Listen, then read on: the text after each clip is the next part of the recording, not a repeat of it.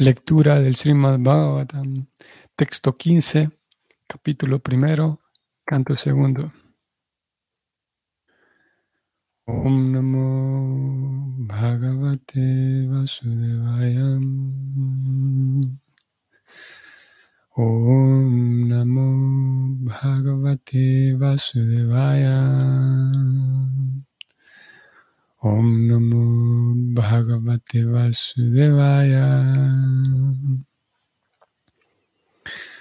Anta Kaletu Purusham Agate Gata Satvasam Chindya Dashanga Shastrenam Spriham Dehenu Yichatam. La traducción es la siguiente. En la última etapa de la vida, se debe ser lo suficientemente valiente como para no temer a la muerte. Pero uno debe cortar todo apego al cuerpo material y a todo lo que a él pertenece y acabar con todos los deseos que de él se derivan. Vamos al comentario de Prabhupada. La necedad del materialismo craso consiste en que la gente piensa acomodarse permanentemente en este mundo. Aunque es un hecho establecido que uno tiene que dejar aquí todo lo que se ha creado con la valiosa energía humana. Grandes estadistas, científicos, filósofos, etc., que son necios y carecen por completo de información acerca del alma espiritual, creen que esta vida de solo unos cuantos años lo es absolutamente todo y que no existe nada más después de la muerte. Esta escasez de conocimiento, incluso en los supuestos círculos de eruditos del mundo, está matando la vitalidad de la energía humana y el terrible resultado se está sintiendo profundamente. Y sin embargo, a los necios hombres materialistas no importa lo que les va a pasar en la siguiente vida, a ellos no les importa. La instrucción preliminar que se da en la Bhagavad Gita es la de que uno debe saber que la identidad de la entidad viviente individual no se pierde ni siquiera al final del cuerpo actual, que no es más que un traje externo. Así como uno cambia una ropa vieja, asimismo el ser viviente individual cambia también su cuerpo, y ese cambio de cuerpo se denomina muerte. La muerte es entonces un proceso para cambiar el cuerpo al cabo de la vida actual.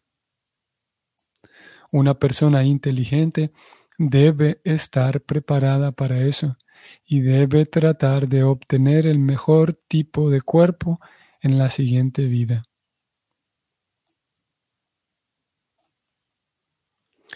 El mejor tipo de cuerpo es un cuerpo espiritual, que es el que obtienen aquellos que van de vuelta al reino de Dios o que entran en el ámbito del Brahman. En el segundo capítulo de este canto, este asunto se tratará ampliamente, pero en lo que concierne al cambio de cuerpo, uno debe estar preparado ahora para la siguiente vida. La gente necia le da más importancia a la actual vida temporal y es y por eso los necios líderes hacen llamamientos en nombre del cuerpo y de las relaciones temporales, corporales. Las relaciones corporales no solo se extienden en este cuerpo, sino también a los miembros de la familia, a la esposa, a los hijos, a la sociedad, al país y a muchísimas otras cosas que se terminan con la vida. Después de la muerte, uno olvida todo acerca de las presentes relaciones corporales.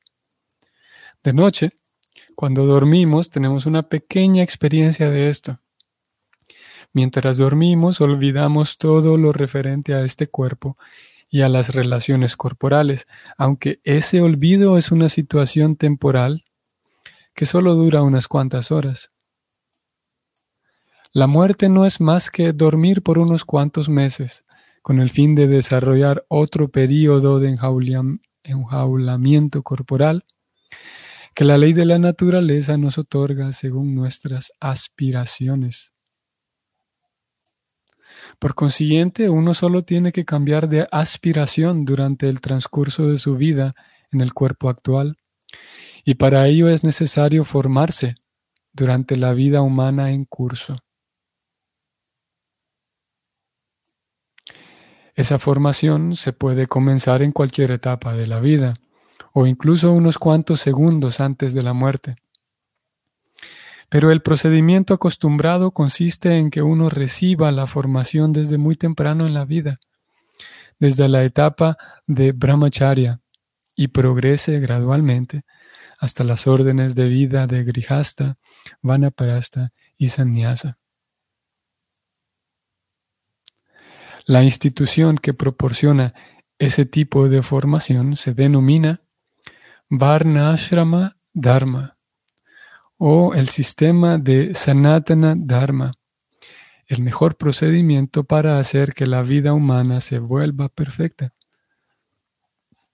Por lo tanto, a uno se le exige abandonar el apego a la vida familiar, social o política, justo a los 50 años, sino antes. Y la formación que se da en los ashramas de Vanaprastha y Sannyasa tiene por objeto prepararlo a uno para la siguiente vida. Necios materialistas disfrazados de líderes de la gente se aferran a los asuntos familiares sin intentar cortar las relaciones con ellos y de ese modo se vuelven víctimas de la ley de la naturaleza y reciben de nuevo cuerpos burdos conforme a su trabajo. Puede que al final de la vida esos necios líderes reciban cierto respeto de la gente, pero eso no significa que serán inmunes a las leyes naturales, bajo las cuales todo el mundo está fuertemente atado de pies y manos. Lo mejor es, entonces, que todo el mundo deje voluntariamente las relaciones familiares, trasladando hacia el servicio devocional del Señor el apego a la familia, a la sociedad, al país y a todo lo que de ello procede. Aquí se afirma que se deben abandonar todos los deseos relacionados con el apego a la familia. Uno debe tener la oportunidad de tener mejores deseos. De lo contrario, no hay posibilidad alguna de abandonar esos deseos morbosos. El deseo es un factor concomitante de la entidad viviente. La entidad viviente es eterna y, en consecuencia, sus deseos, que son naturales en un ser viviente, también son eternos. Así pues, uno no puede dejar de desear, pero se puede cambiar el objeto de esos deseos. De manera que uno debe desarrollar los deseos de regresar al hogar, de vuelta a Dios, y de forma automática los deseos de ganancia material, honor material y popularidad material disminuirán en proporción al desarrollo del servicio devocional. El ser viviente está hecho para actividades de servicio y sus deseos se centran alrededor de esa actitud de servicio. Desde el primer mandatario del Estado hasta el insignificante vagabundo de la calle, todos están prestando algún tipo de servicio a otros. La perfección de esa actitud de servicio solo se logra al trasladar de la materia al espíritu o de Satanás a Dios el deseo de servir. Fin del comentario. Hay temas aquí muy interesantes, vamos a intentar ir repasando uno por uno en la medida en la que podamos. La, necesidad del materialismo craso entonces le hace a uno pensar que está bien acomodarse permanentemente en este mundo. acomodarse permanentemente y ustedes sabrán que, que la forma en la que el bhakti va guiándolo a uno de tal manera que las aspiraciones de uno, que más adelante Prabhupada habló de las aspiraciones, y en otras ocasiones también el Bhagavatam, vamos a ver, quiero ver si lo puedo localizar rápidamente. El Bhagavatam habla de la meta corrupta de la vida, ustedes tal vez lo recuerden. Vamos a ir al 2, capítulo 2, verso 37. Aquí se habla de la meta corrupta de la vida. Aquellos que beben a través de la audición y que están totalmente llenos del nectario mensaje del Señor Krishna, el bien amado de los devotos, purifican la meta corrupta de la vida, conocida como el disfrute material, y de ese modo van de vuelta a Dios, de vuelta a los pies del loto de Él. Bonito verso, ¿no? 2, 2.37. Y es un verso completamente relevante con el tema este de hoy. E, el bhakti lo va llevando a uno de tal manera que, que uno pueda ir eh, purificando esa meta corrupta de la vida. En eso consiste el, proceso, en que y justamente un tema similar y, prácticamente el mismo es la conversación que ocurre entre Krishna y Arjuna en la Gita. Arjuna pregunta en el capítulo 2, ya que después de que Krishna le habló del alma, Krishna le, describió como si uno tiene conocimiento acerca del alma, pues uno es una persona inteligente. Y Arjuna le pregunta, oye Krishna, me estás hablando de una persona que conoce la, la ciencia trascendental, pero ¿cómo la puedo reconocer? Cuando encuentre a alguien así, ¿cómo lo puedo reconocer? Pregunta Arjuna. Y Krishna procede entonces a describir las cualidades de una persona inteligente. No solo inteligente, sino una persona sabia. Y Krishna con cierta frecuencia describe cómo aquellos sabios tienen, una de las cualidades de ellos es que su visión cambia. la forma en la que ven la vida cambia. Y esto lo hemos hablado ya en varias ocasiones. Krishna habla mucho del, acto de ver, cómo ellos ven la vida. Y en el capítulo 2 habla de Param Dristu Anivartante, aquellos que ven la verdad. Vamos a ver si volvemos al verso de hoy. Krishna habla también de capítulo 2 igualmente. Dice aquellos que ven la verdad, aquellos que, son capaces de, de ver la verdad, saben la diferencia entre lo temporal y lo, eterno. Y Krishna, hacia el capítulo 5 también más adelante, va a decir que Sama, eh, Pandita Sama Darshina, que los sabios, en el 5.18, Krishna dice que los sabios ven con igual visión a todo el mundo porque saben ver cuando, cuando usan sus ojos para ver, para desenvolverse en este mundo, cuando ellos ven a cada ser vivo lo que están viendo es que el ser vivo que hay dentro. Y por esa razón ellos tienen siempre una, una eh, actitud igual con todos, porque saben que cada alma tiene una relación amorosa con Krishna. Tiene un, es como, por ejemplo, vamos a decir, supongamos que, que hay dos personas, dos jóvenes, dos chicos que, que son novios, que, sí, vamos a decir que son novios y están pensando casarse. ¿no? idealmente es que el uno está enamorado del otro. Entonces, si lo que esté relacionado con el otro va a causar felicidad, va a causar, sí, posiblemente yo, yo conozca, digamos, la, familia de la otra persona y, sé que al conocer a la familia de la otra persona, esas nuevas personas que estoy conociendo tienen una relación con mi amado, con mi amada. Ya tienen una relación, por lo tanto voy a tratar cordialmente con ellos. Y el Bhakti describe que una vez que el alma progresa y madura, llega al punto en, en el que se da cuenta que todas las almas tienen una relación con su amado, con Krishna. Algo así como conocer la familia de mi novio o mi novia. Por lo tanto, el Bhakti dice, el devoto cuando llega al punto cuando llega a, los estados de madurez espiritual, se da cuenta de que todas las almas tienen ya una relación con Krishna. No hay razón para tratar mal a alguien, no hay razón para menospreciar a nadie, no hay razón para sentir envidia y desprecio hacia nadie. Y cada persona es especial para Krishna. Por lo tanto, el devoto limpia su visión. Vamos a retomar el tema principal que teníamos. El bhakti a través de la purificación lo que hace es que limpia en nosotros la, esa meta corrupta, esas aspiraciones. Y volvamos aquí al verso de hoy.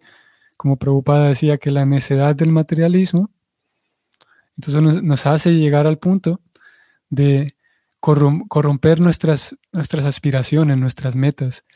Y la meta corrupta más común es que uno desee eh, invertir su energía, su inteligencia en acomodarse a este lugar, acomodarse permanentemente a este lugar. Y algunas expresiones de religión consisten en pedirle a Dios que me ayude a acomodarme en este lugar, a acomodarme bien, a, tener eh, cosas muy cómodas en este lugar para, para vivir permanentemente. El bhakti es ligeramente distinto.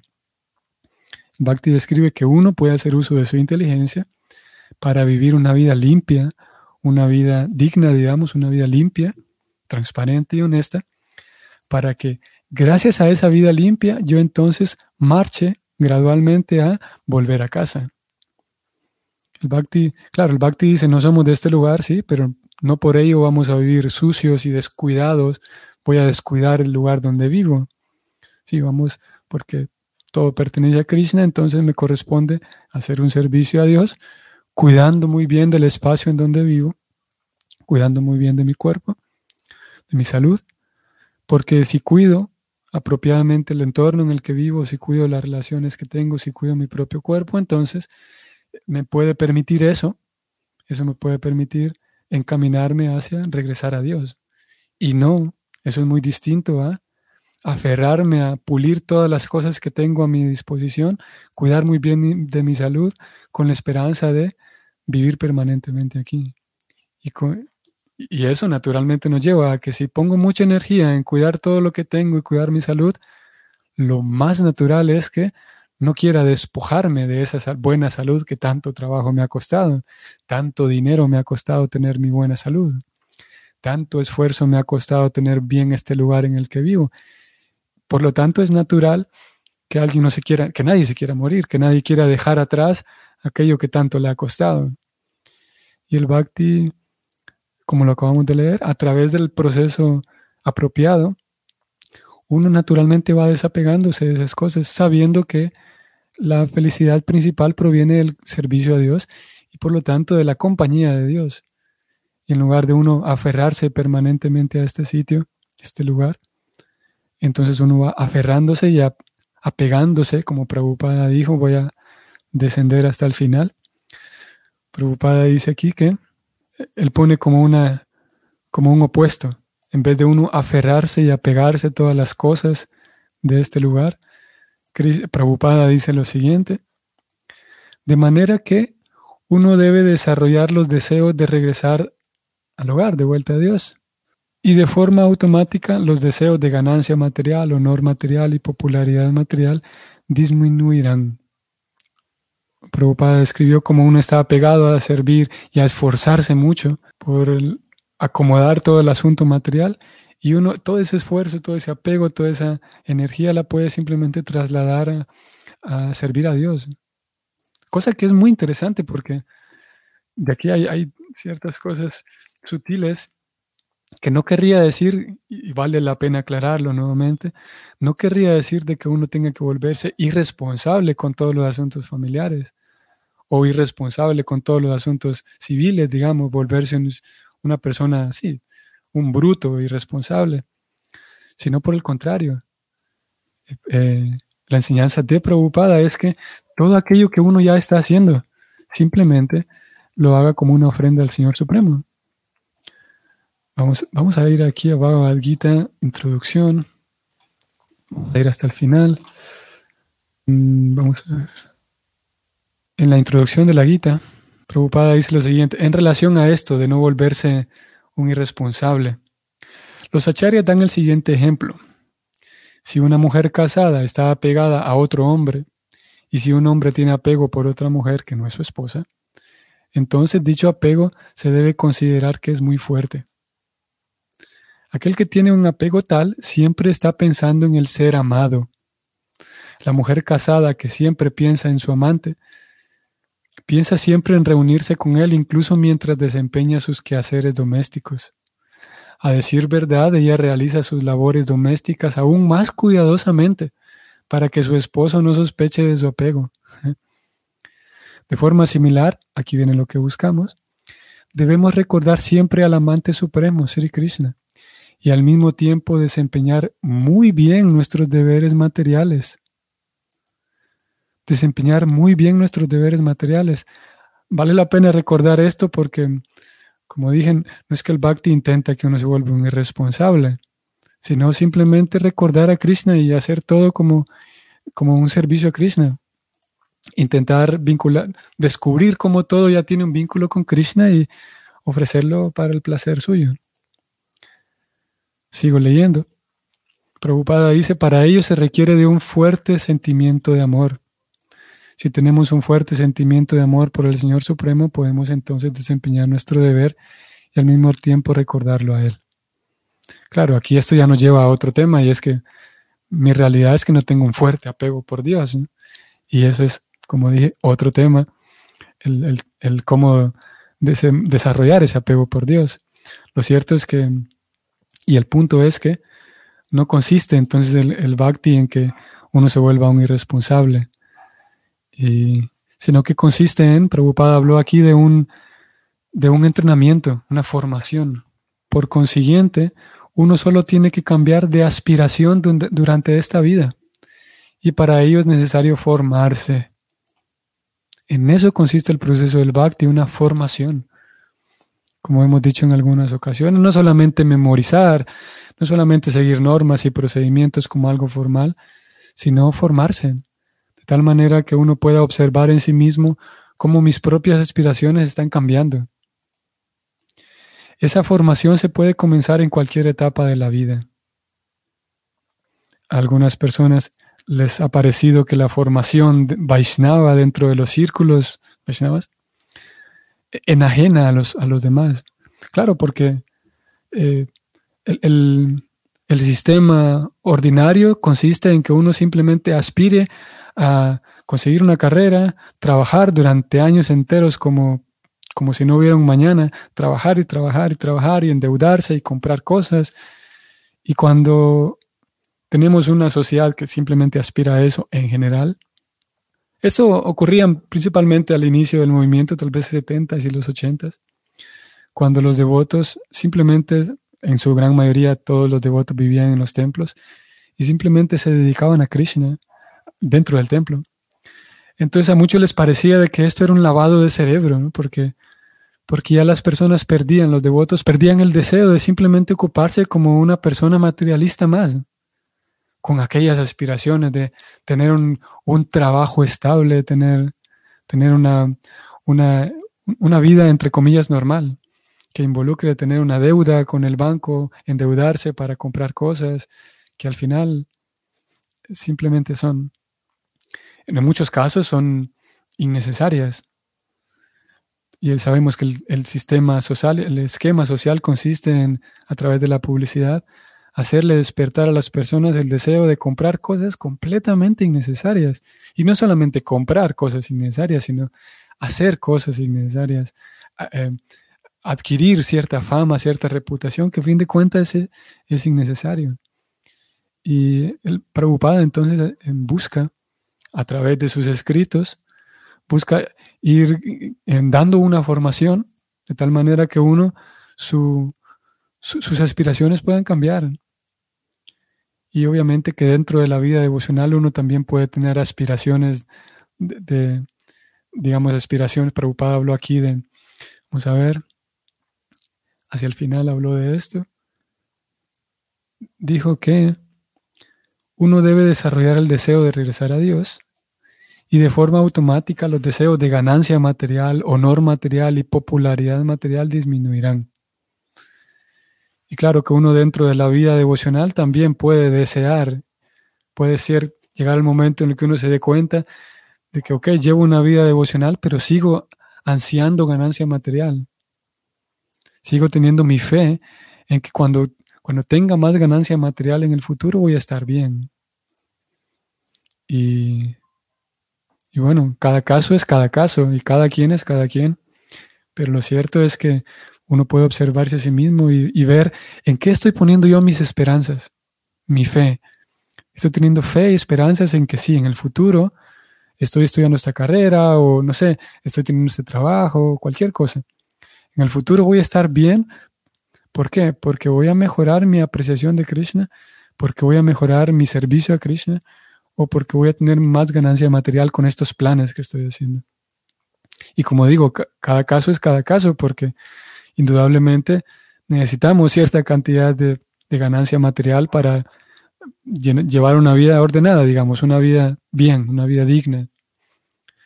Y sí, necesitamos cierta cantidad de dinero. Lo mismo viene con el honor material. ¿En qué medida yo sé que en el futuro voy a estar bien? Porque voy a tener más popularidad dentro de los, la comunidad de devotos, voy a tener mejor puesto, tal vez para dentro de ciertos años voy a ser secretario, voy a ser presidente del círculo Vaishnava, voy a ser secretario, voy a tener cierto honor. Y repito, en qué medida estamos ansiando, digamos, o estamos confiados en que en el futuro voy a tener honor, incluso dentro dentro del círculo Vaishnava. Y después algo muy similar, popularidad material. Y estas cosas, en fin de cuentas, son, son innecesarias, digamos. La popularidad y el honor, como Krishna le dice a Arjuna, sin tomar en cuenta el honor o el deshonor, la, la, fama o la infamia, le dice Krishna a Arjuna, trabaja simplemente. Y podemos aspirar entonces que nuestra meta vaya puliéndose cada vez más y no solamente a como ya soy devoto, entonces voy a aspirar a popularidad dentro de los devotos, dentro de la comunidad de devotos. Que naturalmente ese tipo de cosas van a venir. Siempre habrá una cierta cantidad de ganancia, cierta cantidad de honor, cierta cantidad de popularidad, pero que nuestra aspiración no sea simplemente buscar popularidad, buscar honor, incluso dentro del círculo devocional, sino que nuestra aspiración sea Krishna, por favor, permíteme Krishna comprender cómo esto que, estoy haciendo puedo ofrecerlo a ti. Regálame la inteligencia, la claridad para saber cómo ofrecer esto aquí a, ti. Regálame, Cristian, la, la, capacidad para, en esto que me estoy metiendo, estas actividades que estoy llevando a cabo, regálame inteligencia para saber de qué manera puedo ofrecértelas, cómo puedo hacer esto de manera espiritual, cómo ser yo a través de esta actividad un sirviente tuyo tener la capacidad para darme cuenta de que nada está fuera tuyo, nada está fuera de ti. Por lo tanto, dame, por favor, la capacidad de sentirme, de estar siempre en tu presencia y sentirme tu sirviente y actuar como tu sirviente siempre. Donde sea que me encuentre, a pesar de que tenga mucha ganancia material, a pesar de que tenga miseria material, a pesar de que tenga mucha salud, a pesar de que tenga una salud terrible, en cualquier caso, Krishna, yo sé que se puede, Krishna, porque eso dicen los libros. En cualquier caso, Krishna, permíteme siempre, por favor, eh, estar completamente satisfecho ofreciéndote servicio a ti, sentirme un sirviente, que es lo que soy eternamente. Permíteme no caerme presa de, de la ilusión de pensar que soy un súper arquitecto, soy un súper ingeniero, un súper abogado permíteme por favor recordar qué es lo que soy, que soy un sirviente tuyo, que soy un sirviente de los demás, un sirviente tuyo. Y si logramos entrar en esa meditación todos los días, eh, ahí estamos en casa, estamos a los pies del otro del Señor, estamos en casa. Y esa aspiración entonces podemos cultivar, la aspiración de cada vez más poder vivir como un verdadero sirviente de Dios, como un verdadero sirviente de los demás. Y eso, de acuerdo con, con los, grandes acharyas, de acuerdo con Prabhupada, eh, no hay nada, una satisfacción, no hay actividad que regale una satisfacción mayor que ser un sirviente del Señor. Y aspiramos a eso. Ok. Que tengan entonces, estimados, una bonita semana y nos vemos mañana. Hare Krishna.